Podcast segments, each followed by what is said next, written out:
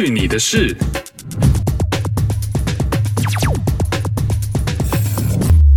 嘿呦，这里是去你的事，我是 RT，今天喝的是西瓜汁，清凉解渴又消暑。今天呢又没有喝酒了，真是不好意思。不过呢，最近因为这个温哥华的餐厅内用都开放了，所以之后应该会有更多好喝的饮料的照片可以跟大家分享吧。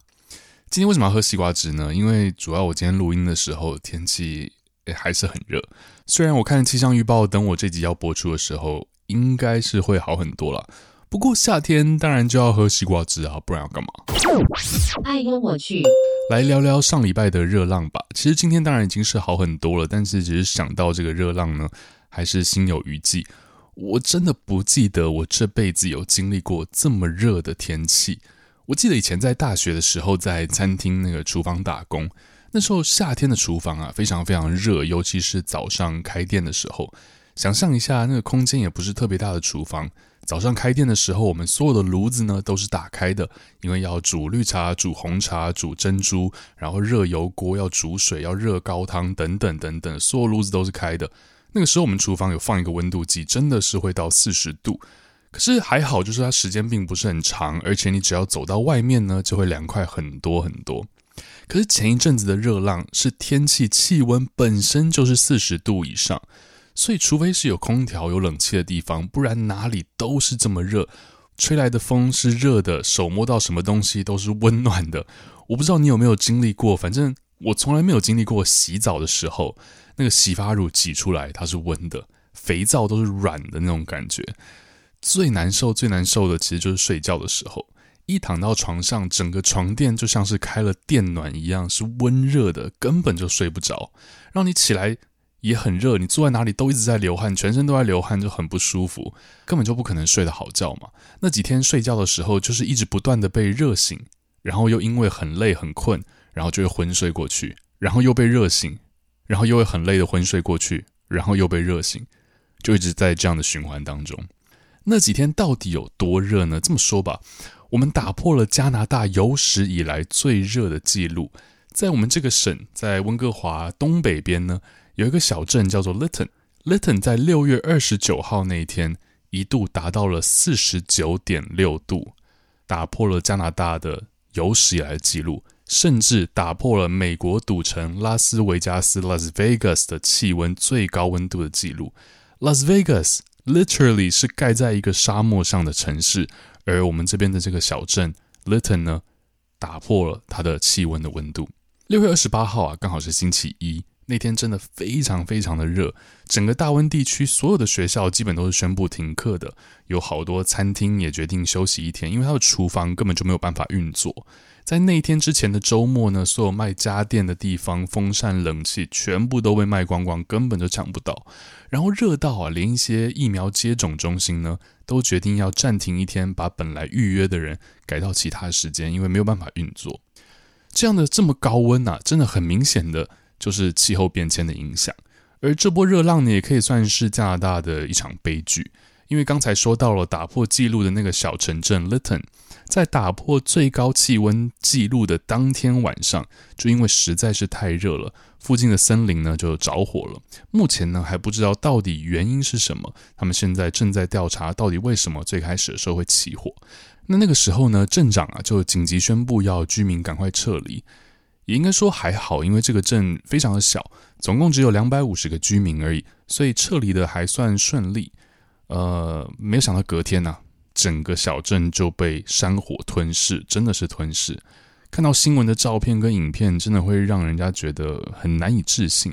看起来很像电影场景的那种感觉。整个镇被烧光了，夷为平地，剩下的都是一些房子的躯壳、车子的那种残骸之类的。那也很不幸的呢，是有几个人来不及逃亡，然后葬身了火海。呃，现在这些居民被紧急安顿，但是也是非常需要大家的帮忙。我最近也看到很多慈善的单位在募款之类的，也希望这个大家能够帮忙当地的居民，能够早日的找到安身的这个地方。呃，除了这个之外呢，这次的热浪杀死了大量的沿岸的海洋生物。我们知道，在 BC 省，在温哥华，我们是一个沿岸城市嘛。那根据海洋生物学家的统计呢，有上亿的一些野生的海藤壶，就那种很小的，类似像好像贝壳一样又不像贝壳一样那种生物，然后像是淡菜哦、海星啊、蛤蜊啊这些生物上亿哦，因为高温，这些生物然后就拜拜了。这些生物本来其实是附近很多鸟类主要的食物，然后也是造成了整个海洋生态的一个食物链的这个断层。所以目前呢，这个海洋生物学家还在研究说这个到底会有多大的影响。我想这个热浪啊，这一波热浪最严重的问题，也是最令人难过难受的问题呢，就是真的很多人被热死。截止到我录音今天呢，最新的报道。BC 省目前统计了，总共是有七百一十九人，七百一十九人因为这次的热浪被热死了。有的是可能心脏负荷不了啊，有的是器官衰竭啊、脱水啊等等等等的，七百多人哎。其中其实很大一部分原因是因为卫生单位呢没有及时的做出反应，没有及时提前增派人手啊。导致救护人员、救护车在那几天根本就不够用，有的案例呢，甚至是等了一个多小时救护车才来，呃，就造成了这么多人最后就拜拜了。你说这是不是大自然的反扑呢？这肯定就是吧，不然什么才是呢？我们真的要好好爱护地球，不然感觉。这样的事情只会越来越严重吧。哎呦我去，来聊聊疫情吧。其实加拿大的疫情呢，相比之前真的已经是趋缓了很多。呃，最主要的原因呢，是因为疫苗的普及。那就算是有像 COVID 这样全世界都在面临的难题，有这样对人类的所谓的灾难，感觉好像对于一些小朋友来说，不管怎么样，只要能不去上课，好像什么都无所谓，对吧？最近在英国呢，就出现了一个现象，那就是小朋友啊，会为了逃课，用一些饮料来让 COVID 的这个快筛试剂呢出现假的阳性反应，这样他们就好像说可以像是生病了，然后不用去学校上课。What the fuck？OK，说是这样的，我自己是没有用过快筛试剂，但是好像不同的地方的这个快筛是不太一样。Anyway 呢，在英国呢是这样，他们政府呢会提供给他们的学生这种快筛试剂。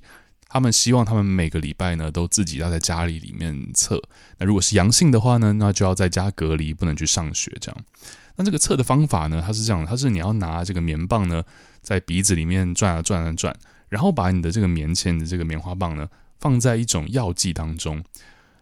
放在一种药剂当中放一阵子之后呢，再把这个药剂啊滴在一个有点像验孕棒之类一种试纸。它是一个板子，然后上面就是里面是一张试纸，然后有几个洞，你点在这个里面呢，这个它就会出现呃结果。然后就有人发现啊，如果你把可乐滴在这个试纸上面呢，居然就会出现好像类似阳性反应的这个标识。然后就这样一传十，十传百，好多学生都在用这招逃课。学校发现不对劲了之后呢，第一时间就通知了家长要注意小孩子有没有在家里乱搞，然后这件事情就被爆出来了。I mean。我能理解学生不想去上课的心情，但是你这样搞真的会影响到非常多人。你因为这样子不用去上学，但是你的家人也要隔离，不能去工作，要待在家里。政府对于确诊的数字呢，也都要调整。我觉得这样的小聪明还是用在读书上吧。爱幽我去，继续跟你分享的这个奇闻异事呢，也是跟疫情有关的。我们都知道，大部分测有没有中这个肺炎啊，都是用捅鼻子的那种核酸检测才是最准确的。